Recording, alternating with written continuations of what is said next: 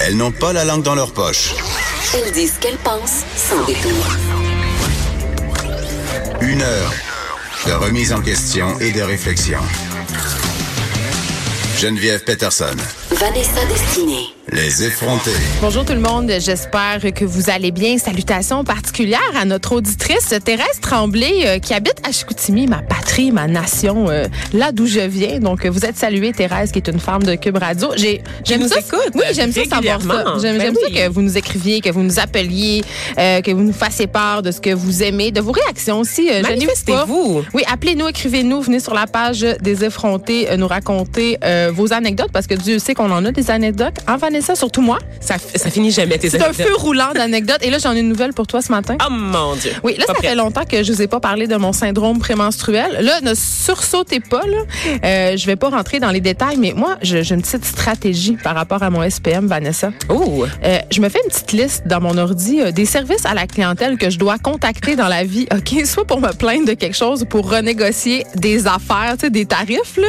ben voyons. Et là, hier, c'était le tour de ma compagnie cellulaire. C'est comme Game of Thrones, c'est une liste de personnes à éliminer. Oui, puis quand je, quand, quand je vais avoir mes règles, genre, je me dis c'est le bon moment parce que là, je suis vraiment vindicative, je suis pugnace, puis je, je vais avoir ce que je veux. C'est Ben clair. voyons. Donc, OK, je, je bosse tout le temps mon forfait de données sur mon cellulaire euh, parce que je regarde trop d'affaires en streaming, puis j'écoute trop d'affaires en streaming. Bref, euh, puis j'ai, quand même un gros forfait et ça me gosse. Il me charge tout le temps des frais excédentaires.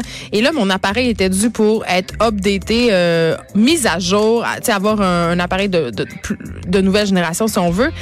Et là, euh, je leur ai téléphoné, Vanessa. Et là, je vous donne mon petit truc. Euh, et ça ça, ça ça vaut pour absolument tous les services à la clientèle, mais surtout les, les services de télécommunication. Donc, vos fournisseurs Internet, vos fournisseurs de téléphone, vos fournisseurs euh, cellulaires, on peut toujours négocier. Même chez Vidéotron, Geneviève Peterson? Ben, je vais pas m'avancer, Vanessa. Euh, J'aime pas ça quand tu me corner de même. J'ai fait exprès. Mais j'imagine euh, que oui, parce que c'est une compagnie comme une autre. Les gens qui répondent aux services à la clientèle, il y a toujours un département de rétention des clients, un département de la satisfaction. Euh, Puis tu peux vraiment aller chercher plus que qu'est-ce qu'ils t'offrent, parce que les consignes, les consignes qu'ils ont, euh, les employés qui travaillent là, c'est de jamais te donner euh, leur meilleure offre au début. Évidemment, c'est un jeu de négociation. Et moi, ça me gosse au plus haut point cette affaire-là, parce que c'est une perte de temps absolument incroyable. Pour vrai, j'ai passé 56 minutes au téléphone. 56. Non, mais c'est ça qu'il faut que tu te calcules. Il faut que tu dises, je suis prête à perdre une heure de mon temps pour avoir qu'est-ce que je veux et faut vraiment que ton SPM soit incontrôlable, mais Geneviève. ou que pour tu, ou que tu veuilles sauver 300 pièces par année? Parce que moi, c'est ça qui va se passer. Je vais sauver 300 dollars par année, puis c'est la même chose pour mon service euh, internet à la maison et tout ça. Tu sauves beaucoup d'argent au final. Puis ils misent sur ça, hein. ils misent sur cette attente-là. Ils vont te mettre en attente sur la ligne plusieurs fois pour que tu tannes, puis pour que tu acceptes ou que tu raccroches. Et ça, c'est vrai, tu sais. je- vraies stratégies. Je, je disais hier que j'avais travaillé dans un centre d'appel, je, je travaillais aux assurances étudiantes. Et contrairement à, à ce qu'on pense, c'est toujours le, le client le plus insupportable, celui qui se plaint, celui qui crie, celui qui accepte pas tout de suite la, la décision finale, entre guillemets, qu'on lui donne, qui finit par obtenir ce qu'il Ben oui. veut. Parce que lui, il est prêt à porter plainte, il est prêt à se présenter en personne à, à nos bureaux, il est prêt à engueuler nos patrons. Et c'est les clients qu'on essaye de retenir. Ça m'a toujours choqué. Mais ça veut pas dire qu'il faut manquer de respect, Non, par exemple, non. envers les personnes qui sont au bout du fil. Ça, Mais je tiens vraiment à le dire. Oui, et aussi, euh, sachez qu'en tant que consommateur de données cellulaires, on est quand même gagnant avec la nouvelle loi du CRTC. Avant, on sait que les compagnies de cellulaires pouvaient nous charger des pénalités quand on brisait notre contrat avant la fin de l'échéance, parce qu'on sait euh, que ces fameux téléphones qui nous vendent entre guillemets zéro dollar, ben c'est pas vraiment zéro dollar. Tu le payes dans ton forfait au bout du compte. Euh, tu finis par le payer ton téléphone.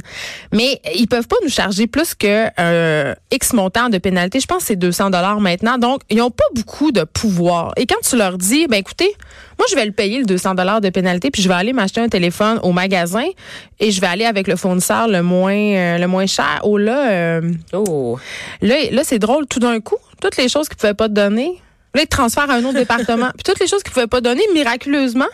Apparaissent. Ouais. Comme par magie. Mais c'est- le fun d'avoir ce qu'on veut, mais c'est quand même choquant de savoir que les gens qui vont pas se battre, qui ont pas ce temps-là ou, qui ont- ou que ça leur tente pas. Des fois, ça te tente pas de t'ostiner avec une personne ou il y, a- il y a même des personnes qui savent même pas qu'ils peuvent qui peuvent négocier. négocier. Puis c'est ça, c'est souvent l'espèce de, de pression de la, blouse blanche hein, face à un expert, face à un employé. T'oses pas hausser le ton, t'oses pas mettre ton poing sur la table. faire valoir tes droits. Exactement, parce que tu l'acceptes. Puis comme je le disais, c'est ça qui me choquait le plus, c'était que ces, ces bons clients-là, ces bonnes personnes-là qui, qui se résignent un peu, obtenaient pas ce, que, ce, qu'elles, ce à quoi elles auraient eu droit, tu normalement. tu C'est ça. C'est toujours un peu dommage, mais Puis sais-tu qu'est-ce qui est dommage le plus? C'est que les gens qui s'ostinent pas souvent, euh, c'est des gens qui sont habitués d'être dans des situations précaires, d'accepter de manger de la chenoute. Fait que c'est souvent les gens privilégiés qui ont, qui ont un peu le pouvoir justement de dire, ben je vais le payer le 200 pièces. Tu t'as une confiance en toi qui qui t'est qui est là à cause de ton privilège entre Voilà. guillemets parce que justement tu es habitué d'avoir ce que tu veux dans la vie donc tu es habitué de demander d'obtenir ben c'est plate parce que euh, tu sais à la limite bon ce 2 300 pièces là par année est-ce qu'il fait vraiment une grande différence dans mon budget? Pas tant que ça mais pour des personnes plus précaires 2 300 dollars par année c'est énormément d'argent puis on est tous dépendants de nos cellulaires on en a besoin et ça coûte vraiment cher Ben oui, ici au Canada, on sait qu'on est un des pays où les forfaits cellulaires et l'internet pourquoi? Coûtent très cher. Je sais pas, sachant qu'on a des parmi les plus grandes compagnies de, de câbleau distribution Ben au oui. pays, notamment Bell, n'est-ce pas, qui est comme un pionnier en matière là, de développement des technologies de télécommunications. Je pense juste que ça a été mal négocié puis qu'on est un peu à la merci d'institutions désuètes On est comme prise le- en otage. Moi, je Oui, me sens prise en otage comme, euh, comme consommatrice de données cellulaires. Quand c'est, moi, j'ai cancellé évidemment euh, ma ligne de terre chez nous. J'ai plus de téléphone fixe. Enlevez ça, les gens qui nous écoutent là à la maison, enlevez ça. Ben, le téléphone il y a des gens- Netflix, ça sert à rien. Oui, mais il y a des gens qui sont obligés de le garder euh, à cause qu'ils ont un système d'alarme. Ah ouais? Oui, la technologie n'est pas encore rendue Ben oui. assez loin. La oui, technologie est pas oui, rendue assez non, loin. ben, Voyons. ils n'ont pas développé ça. Ils ont Ta pas- maison te parle puis t'es pas capable d'avoir un système indépendant C'est d'alarme. vraiment Ben ridicule, mais c'est quand même le cas. Les, les compagnies de système d'alarme ont encore besoin de se rattacher à une ligne de terre pour être rattachées à la centrale. C'est sûr qu'il y aurait moyen de le faire, il y aurait moyen de moyenner, mais c'est pas encore rendu là. Donc, il y en a qui sont obligés. Mais moi, c'est ça. J'ai cancellé mon téléphone, j'ai cancellé le câble. J'ai tout enlevé ça euh, parce qu'à un moment donné, ça coûte excessivement cher. Mon bill de téléphone, moi, c'est sûr que, tu sais, j'ai- besoin beaucoup de mon téléphone pour mon Oui, travail. Je consomme des données. C'est pas tout le monde qui a besoin de des gros forfaits de data comme nous, là. Non, mais, moi, ça me coûte- aussi. moi, ça me coûte comme 100 dollars par mois mon cellulaire. C'est ça que ça me coûte là. Tu sais, puis euh, puis j'ai un deal quand même là, parce que j'ai beaucoup de données. Euh, mais à un moment donné, je me suis mise à calculer ça. Mon cellulaire, le câble, Netflix, tout.tv, Club Illico, tout ça, ça faisait que ça me coûtait comme 300 dollars par mois de d'internet puis de communication. Ça a aucun sens. Ça n'a aucun sens. Faut faire des choix, tu sais. Puis quand on sait qu'on s'en va de plus en plus vers la télé payante, entre guillemets, que les grands câbles, les grands diffuseurs justement s'en vont vers des services euh, pour un peu concurrencer Netflix, puis on les comprend. Mais à un moment donné, comme consommateur, faut que tu fasses des choix là. Tu sais, Netflix c'est comme 12,99 par mois. Oui, ça augmente d'un dollar à chaque trois mois Ben, c'est maintenant. correct, c'est quand même pas cher payé, mais moi, je me rappelle, moi, euh, Vanessa, il faut que je te, je te dise une affaire. J'ai commandé, au début de Netflix, c'était un service de commande de DVD, hein. Quoi? Oui, tu savais pas ça? Non. Netflix, au début, c'était un service de commande de DVD. Ben tu pouvais, comme, c'était comme un, un, un- une espèce de club vidéo à distance. Donc, tu commandais ce que tu voulais, ils te l'envoyaient puis tu le renvoyais. Moi, c'est comme ça que j'ai connu Netflix. Moi, je suis membre de Netflix depuis ce temps-là. je suis un dinosaure. Ben oui, c'est des opérations qui s'échelonnaient sur combien de jours? Mettons que tu veux écouter un film ce soir, tu l'auras pas ce soir, ton Non, mais l'idée, c'est que Fallait prévoir qu'est-ce que tu allais écouter non, pendant la t'en fin de semaine? commandais plein. Tu pouvais recevoir 10 doses DVD, puis là, tu pouvais les, les regarder. C'était, mais c'était pas super. Honnêtement, pas- euh, c'était pas le service le plus efficace au monde, mais c'est, c'est ça quand même qui a donné naissance à Netflix. Puis Netflix est devenu ce qu'on sait aujourd'hui, c'est-à-dire cet empire qui contrôle quand même de plus en plus le contenu. Ils, sont même aussi- ils font même des films maintenant, puis tout Oui. ça, mais, mais Puis quand ils même. produisent aussi, tu sais, maintenant, euh, ils offrent en fait la création locale. Ils misent beaucoup là-dessus parce que bon, il y a eu tellement de, de plaintes un peu Tu partout sais dans qu'on a fait beaucoup de remises de TVQ. Netflix ont payé quand même plus qu'on s'attendait. hein. Je Oui, pense que c'est quelque chose comme double. 21 millions là, qui ont- qu'on a remis au coffre québécois. C'est quand même une bonne chose, mais c'est pas encore assez selon moi. Pas encore assez, mais je dois quand même saluer les initiatives de, Next- de Netflix d'investir aussi. Mais dans les talents d'ici aussi. Exactement, euh, de voilà. faire confiance, de donner des plateformes, de donner des outils aussi aux voix marginalisées parce qu'on sait que Netflix, dans le cadre de sa stratégie, mise beaucoup sur, euh, ils ont développé un programme avec l'école de cinéma euh, pour les autochtones, les personnes racisées aussi, qui sont moins représentées à la télé traditionnelle, donc leur donner des outils pour développer leurs propres produits, euh, pour des Ben, outils de représentation. Fait que ils moi, font je leur dis part. oui à tout ça. Ils essaient de faire leur part. Mais euh, tout ça pour dire, euh, évidemment, euh, tout ça est parti d'une anecdote de téléphone cellulaire. Mais Y es-tu beau au moins? Moi, c'est tout ce que je veux ah, je sais pas, je vais aller chercher tantôt après, après cette émission? Ben sûrement. Mais ce que j'allais dire, C'est n'ayez pas peur, n'ayez pas peur. Ben c'est sûr, comme le choix d'une voiture. N'ayez pas peur de négocier, puis attendez le bon moment. Moi, c'est mon SPM, mais ça peut être autre chose pour vous là. mais faut pas, faut, tu sais, faut avoir du temps devant soi. Faut pas être excédé. Faut, faut y ça, aller. faut pas être fâché, mais ayez pas peur de tenir votre Soyez effrontés. Oui, allez-y, vous êtes capable. Euh, je reviens sur un papier d'Isabelle Ducas, euh, bon, qui est paru dans la presse ce matin. On revient euh, sur cette histoire tragique. Puis tragique est un est pas assez un mot fort euh, pour décrire l'histoire de cette fillette dont vous avez sûrement entendu parler puisqu'on en parle partout depuis quelques jours. On a attendu avant d'en parler, Vanessa, parce que je me sentais pas prête à en parler. Pour vrai, ça me touche énormément. Mais il nous manquait beaucoup d'informations aussi. Et là, tranquillement, ça commence à sortir. Il y a eu des entrevues hier chez Benoît Dutrisac, mais aussi dans d'autres médias. On en apprend plus sur la famille de cette fillette. Oui, cette fillette de Granby de, de 7 ans euh, qui est morte malheureusement, qui a été retrouvée ligotée, euh, qui a été soumise à de nombreux euh, sévices, Vanessa. Et là, euh, sur plusieurs oreille, années, hein? cœur sensible, je, je, suis désolée, là, c'est graphique, mais il faut quand même euh, le mentionner parce que c'est quand même euh, très, très grave. Qu'est-ce qui s'est passé? On parle d'une petite fille qui a été affamée, qui était en dénutrition, qui avait des organes internes perforés, qui a été bâillonnée, ligotée, enfermée. Et qui a dû être débranchée. Donc, je veux juste que Oui. vous imaginiez ça, en fait, que la famille ait dû prendre cette décision-là. La petite était tellement mal en point, en fait, qu'elle était maintenue en vie. Elle serait pas revenue. Là. Euh, puis c'est ça. Puis Vanessa souligne avec justesse euh, justement la, la famille parce que depuis quelques jours dans les médias, évidemment, euh, on apprend que la mère et la grand-mère, ben, ils sont en colère. Ils avaient fait des pieds et des mains. La grand-mère a dépensé des milliers de dollars en frais juridiques pour essayer de reprendre euh, ses petits enfants parce que cette petite fille-là a un petit frère de 5 ans et il faut savoir que les enfants avaient été confiés aux bons soins de cette grand-mère paternelle-là depuis leur naissance. Ça faisait environ quatre ans qu'ils étaient retournés dans le foyer euh, de ce papa et de cette belle-mère. Ça nous rappelle, malheureusement, ça joue dans notre imaginaire collectif, ça nous rappelle Aurore, l'enfant martyr. Euh, c'est littéralement le cas, cette petite fille euh, qui a été martyrisée. Et ce qui me faisait sursauter ce matin dans le texte d'Isabelle puis c'est de ça dont j'ai envie de vous parler, euh, c'est de ces déclarations du père qui avait peur d'exploser parce que sa conjointe et lui ne parvenaient pas à s'occuper de cet enfant qu'il qualifie de difficile.